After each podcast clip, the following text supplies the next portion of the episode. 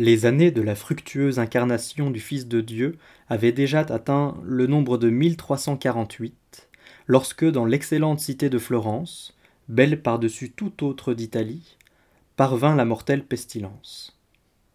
Quelle fut l'œuvre des corps célestes, ou que la juste colère de Dieu l'eût envoyée aux mortels en punition de nos iniquités, elle était apparue quelques années plus tôt dans les régions orientales, qu'elle avait dépouillées d'une quantité innombrable de vivants, puis, gagnant sans cesse de proche en proche, avait malheureusement progressé vers l'Occident. Or, comme nulle mesure de sagesse ou précaution humaine n'était efficace pour la combattre, presque au début du printemps de la dite année, le mal développa horriblement ses effets douloureux et les manifesta d'une prodigieuse manière. Il ne procédait pas comme un Orient, où le saignement donné était le signe évident d'une mort inévitable. Mais aux hommes comme aux femmes vinrent d'abord à haleine ou sous les aisselles certaines enflures, dont les unes devenaient grosses comme une pomme ordinaire, d'autres comme un œuf, d'autres un peu plus ou un peu moins, et que le vulgaire nommait bubons. Et des deux parties du corps susdites, en peu de temps, les bubons mortels s'étendirent indistinctement à tout le reste du corps. Après quoi, le symptôme du mal se changea en des taches noires ou bleuâtres, qui, chez beaucoup de malades, apparaissaient aux bras, aux cuisses et en toute autre partie du corps, larges et rares chez les uns, petites et serrées chez d'autres. Et comme le bubon avait d'abord été et continuait d'être l'indice certain d'une mort prochaine, ainsi l'étaient ces tâches pour tous ceux à qui elles venaient. Pour soigner ces maladies, il n'y avait ni diagnostic de médecin, ni vertu de médicament qui parut efficace ou portât profit. Au contraire, soit que la nature de la maladie ne le permit pas, soit que l'ignorance des praticiens les empêcha de, de déceler l'origine du mal et partant d'appliquer le remède approprié, non seulement peu de gens guérissaient, mais presque tous mouraient dans les trois jours de l'apparition des symptômes susdits, les uns plus tôt, les autres plus tard, généralement sans fièvre ni autre complication. Cette pestilence fut d'autant plus forte qu'elle se propageait soudainement des malades aux personnes saines, comme le feu prend quand les objets secs ou gras en sont approchés tout près. Et le fléau s'étendit plus encore car non seulement la fréquentation et la conversation des malades contaminaient les bien portants, leur causant une mort identique, mais encore le contact des vêtements et des objets touchés ou utilisés par les pestiférés semblait transmettre le mal à ceux qui le touchaient. De ces choses et de beaucoup d'autres semblables ou pires naquirent diverses peurs et imaginations chez ceux qui restaient en vie et presque tous tendaient cruellement à éviter et à fuir les malades ainsi que leurs affaires. Chacun, de cette manière, croyait assurer son propre salut. Certains pensaient que vivre avec modération et se garder de tout excès constituait un bon moyen de résister au fléau. S'étant formés en compagnie, ils vivaient à l'écart de tous, rassemblés et reclus dans les maisons dépourvues de malades, et où l'on pouvait mieux vivre, usant avec une extrême tempérance de mets très délicats et d'excellents vins, fuyant tout excès, ne laissant personne leur parler et ne voulant entendre aucune nouvelle du dehors, de l'épidémie ou des malades, se, contentant de musique et des plaisirs à leur portée. D'autres, à l'opposé, estimaient que face à un si grand mal, nul remède n'était plus sûr que de boire beaucoup, se donner du bon temps, aller chantant et s'amusant alentour, tenter de satisfaire toutes ses envies, rire et se moquer de ce qui se passait. Et il se forçait d'agir comme il disait, courant jour et nuit de taverne en taverne, buvant sans règle ni mesure, surtout dans les maisons d'autrui, s'ils apprenaient qu'il y avait matière à quelque agrément ou à quelque plaisir. La chose leur était d'ailleurs aisée, puisque chacun, comme s'il ne devait plus vivre, avait laissé à l'abandon ses biens tout comme sa propre personne. Aussi, la plupart des maisons étaient-elles mises en commun, et les étrangers de passage s'en servaient-ils comme l'auraient fait les maîtres eux-mêmes? Et malgré cette conduite bestiale, on ne cessait pas, autant que possible, de fuir les malades. En une telle affliction, en une si grande misère de notre cité, la vénérable autorité des lois humaines et divines paraissait presque déchue et anéantie, leurs gardiens et leurs exécuteurs étant tous, comme les autres hommes, ou morts, ou malades, ou si démunis d'auxiliaires qu'ils ne pouvaient remplir aucun office. Il était donc licite à chacun de se comporter à sa guise. Beaucoup d'autres, entre les deux groupes susdits, observaient une voie moyenne, ne se restreignant pas sur la nourriture autant que les premiers, ne s'abandonnant pas à la boisson ou à d'autres excès autant que les seconds, mais ils usaient des choses à suffisance et suivant leur appétit, et au lieu de s'enfermer chez eux, circulaient alentour, tenant à la main qui des fleurs, qui des herbes odorantes, qui diverses sortes d'aromates, les portant souvent aux narines et jugeant excellent de se conforter le cerveau avec de tels parfums, car l'air était tout infecté et empuanti par l'odeur des cadavres, des maladies et des médicaments. Quelques-uns, d'un avis plus cruel mais peut-être plus sûr, disaient qu'aucun remède n'était meilleur ni aussi bon contre les pestilences que de fuir devant elles. Poussés par cet argument, N'ayant souci que d'eux-mêmes, beaucoup d'hommes et de femmes abandonnèrent leur ville, leurs maisons, leurs quartiers, leurs parents et leurs biens, partant pour des campagnes étrangères, ou au moins pour la leur, comme si la colère de Dieu ne devait pas punir par cette peste l'iniquité des hommes où qu'ils fussent, mais opprimer ceux-là seuls qui se trouvaient dans les murs de la cité, ou comme s'il pensait que plus personne ne devait rester dans cette ville et que sa dernière heure était venue. Que peut-on dire de plus, laissant la campagne pour retourner à la ville, sinon que la cruauté du ciel, et peut-être en partie celle des hommes, fut-elle si grande qu'entre mars et le mois de juillet suivant, tant par la force de la peste que par le nombre des malades mal servis ou abandonnés dans leurs besoins par suite de la crainte qu'ils inspiraient aux gens en bonne santé, plus de cent mille créatures humaines perdirent certainement la vie dans les murs de la ville de Florence alors qu'avant cet événement mortel on ne les eût point estimés si nombreux. Oh. Que de grands palais, que de belles maisons, que de nobles demeures, auparavant remplies de familles entières, de seigneurs et de dames, restèrent vides jusqu'aux moindres serviteurs. Que de lignées illustres, que d'héritages considérables, que de richesses fameuses se virent privées de successeurs légitimes. Que d'hommes valeureux, de belles dames et de gracieux jouvenceaux dont Galien, Hippocrate ou Esculape eux-mêmes eussent jugé la santé excellente, déjeunèrent le matin avec leurs parents, leurs compagnons, leurs amis, et le soir venu, soupèrent dans l'autre monde avec leurs ancêtres. Moi-même, je répugne à remuer aussi longuement tant de misères. C'est pourquoi, résolu désormais à passer sous silence celles d'entre elles qui peuvent être omises sans inconvénient, je dis que notre ville étant ainsi dépeuplée, il advint, comme je l'ai appris depuis d'une personne digne de foi, qu'un mardi matin, dans la vénérable église de Santa Maria Novella, alors presque vide, après avoir écouté l'office divin en habit de deuil, ainsi qu'il convenait en pareille circonstance, cette jeune dame se rencontrèrent, toutes liées l'une à l'autre par l'amitié, le voisinage ou la parenté, aucune d'elles n'ayant plus de vingt-huit ans ni moins de dix-huit, chacune étant sage, de sang noble, belle, douée de bonnes manières, de grâce et d'honnêteté. Je citerai leur vrai nom si une juste raison ne m'obligeait à les taire. La première et l'aînée de toutes se nommera donc Pampinea, la seconde Fiametta, la troisième Philomena, la quatrième Emilia, la cinquième Lauretta, la sixième Neifile, et la dernière, non sans raison, Elissa.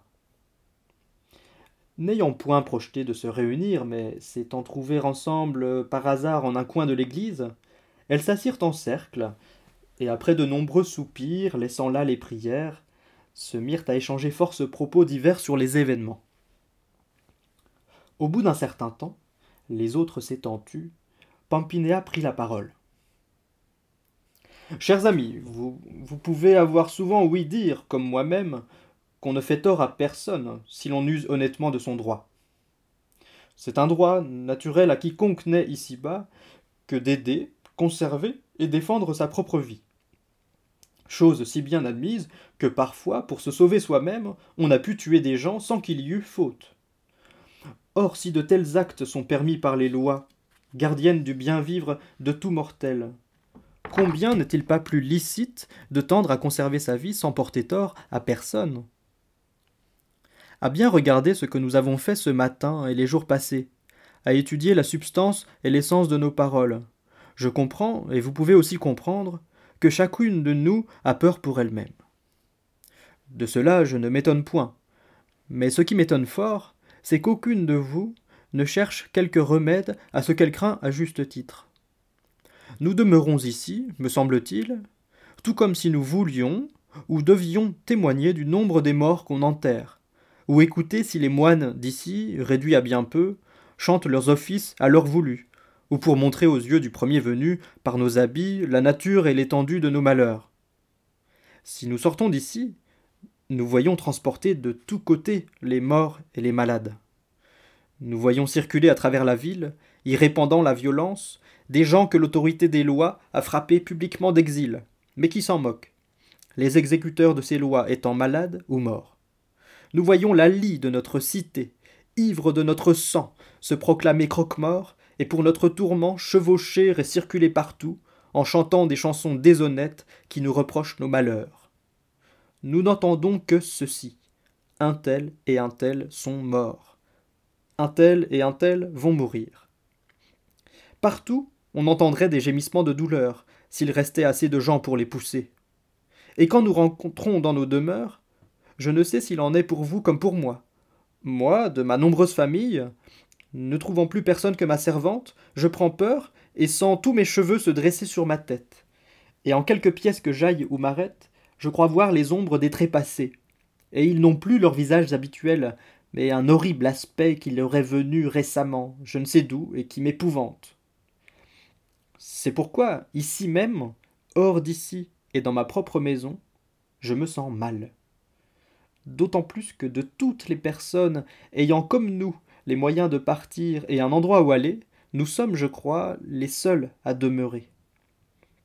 Et s'il en reste encore un petit nombre, j'ai souvent entendu et vu que, ne distinguant point entre les choses honnêtes et malhonnêtes, poussés uniquement par leurs appétits, seuls ou à plusieurs, de jour comme de nuit, ces gens faisaient ce qui leur donne le plus de plaisir.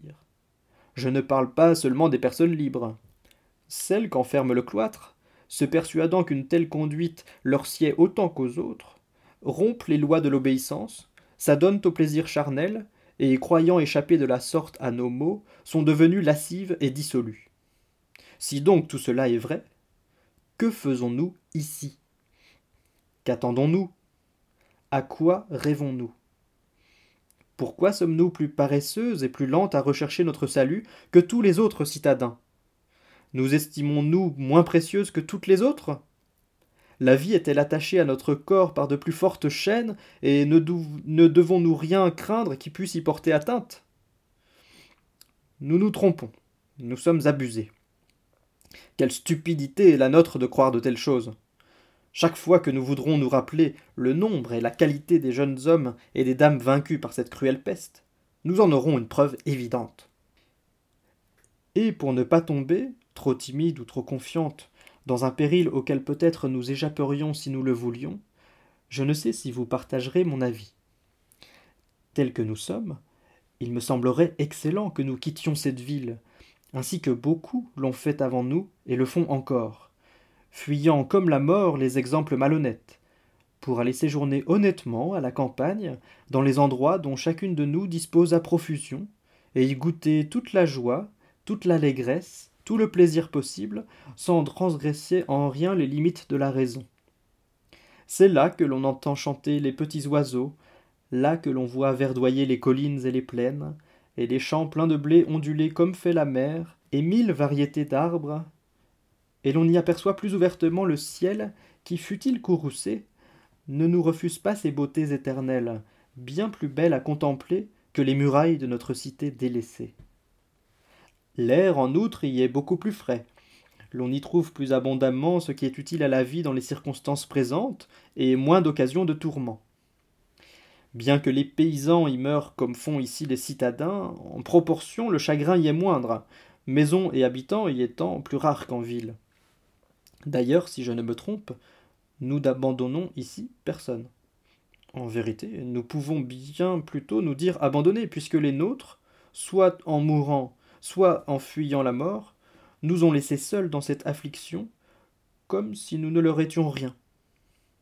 L'on n'encourt donc aucun reproche à suivre mon conseil.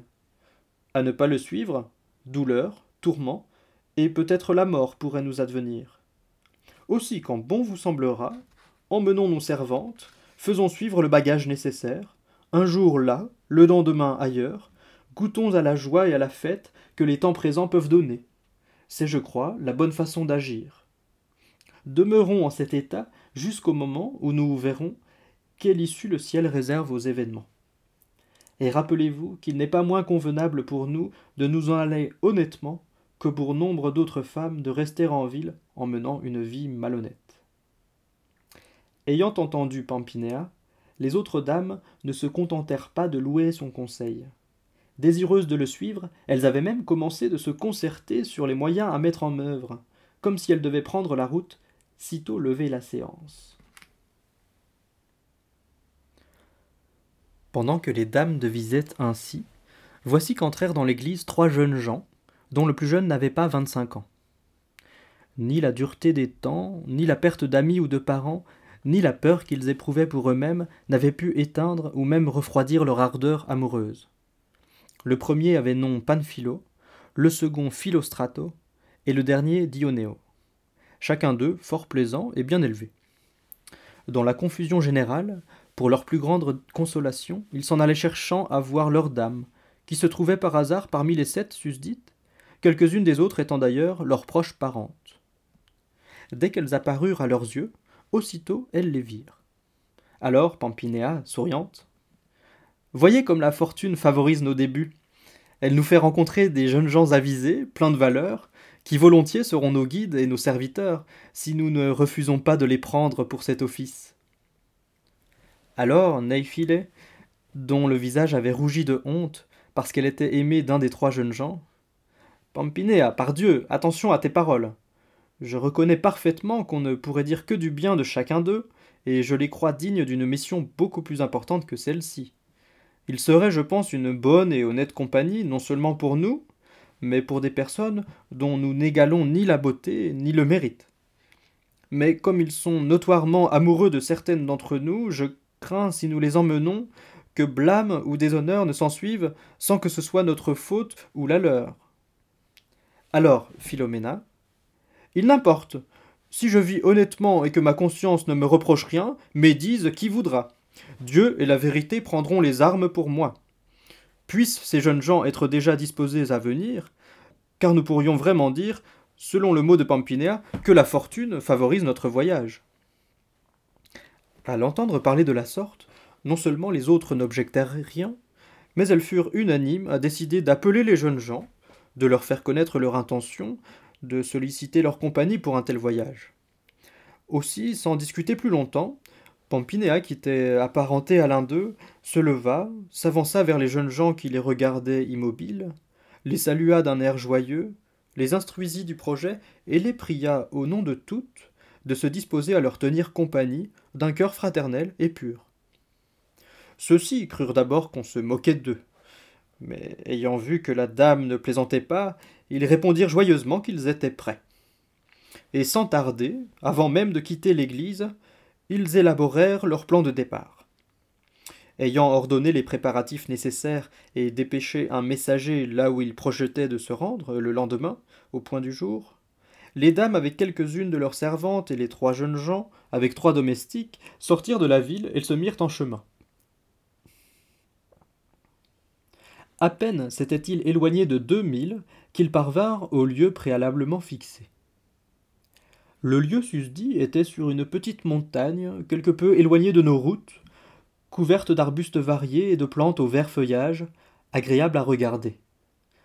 Au sommet, il y avait une demeure avec une belle et vaste cour au centre, des galeries, des salles, des chambres chacune fort belles, remarquables et ornées de riantes peintures, avec des prés alentour et de merveilleux jardins, des puits aux eaux très fraîches, des caves pleines de vins précieux. La demeure était parfaitement nettoyée. Dans les chambres, les lits étaient faits, tout était garni des fleurs de la saison et couvert d'une jonchée que la compagnie, en arrivant, découvrit non sans un grand plaisir. On s'assit, à peine arrivé, et Dionéo, qui était entre tous un jeune homme plaisant et plein d'esprit. Mesdames, votre bon sens, plus que notre sagacité, nous a conduits jusqu'ici. J'ignore ce que vous comptez faire de vos soucis. Les miens, je les ai laissés derrière les portes de la ville, quand j'en suis sorti tout à l'heure avec vous. Préparez-vous donc à vous amuser, à rire et à chanter avec moi, ou bien permettez-moi de retourner à mes soucis et de rester dans la cité tourmentée. À quoi Pampinéa, comme si elle aussi avait chassé tous ses soucis, répondit gaiement. Tu as très bien parlé, Dionéo. Il faut vivre dans la fête. Telle est la raison qui nous a fait fuir ces tristesses.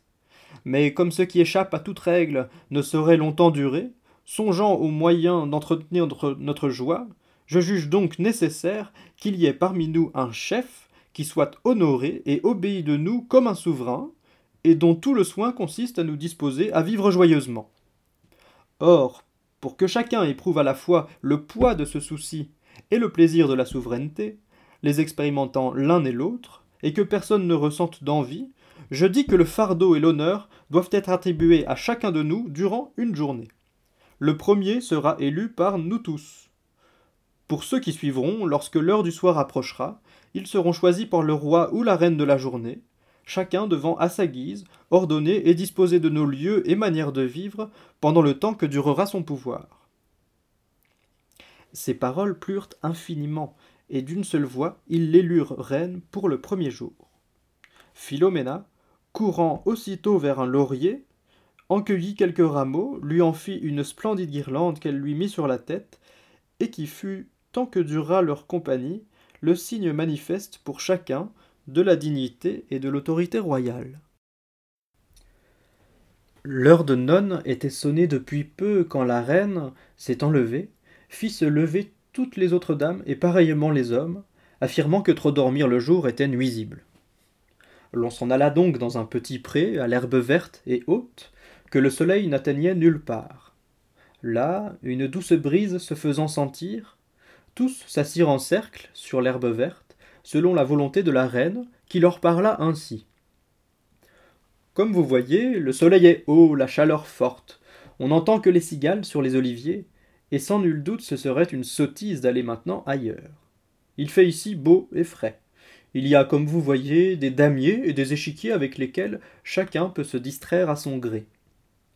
Mais si l'on suit mon avis sur ce point, nous ne passerons pas cette chaude partie du jour à jouer, car au jeu l'esprit d'un des partenaires se trouble, sans grand plaisir pour l'autre ni pour l'assistance, mais à compter des nouvelles, ce qui, pendant que l'un de nous raconte, peut combler de plaisir tout l'auditoire. Avant que vous ayez fini de dire chacun sa, petite nouvelle, le soleil aura baissé, la chaleur diminué, et nous pourrons aller nous divertir où bon vous semblera. Si ce que je vais dire vous plaît, et là-dessus je suis disposé à suivre votre plaisir, faisons-le. Et si cela ne vous plaît pas, que chacun fasse jusqu'à l'heure de vêpres ce qui lui plaira le mieux. Tout comme les dames, les hommes louèrent l'idée de conter des nouvelles. Or donc, dit la reine, si ceci vous plaît, je veux qu'en cette première journée, chacun soit libre de traiter le sujet qu'il voudra. Et se tournant vers Panfilo qui était assis à sa droite, elle lui dit aimablement de commencer avec une nouvelle de son cru. Dès qu'il eut entendu cet ordre, Panfilo, écouté de tous, commença en ces termes.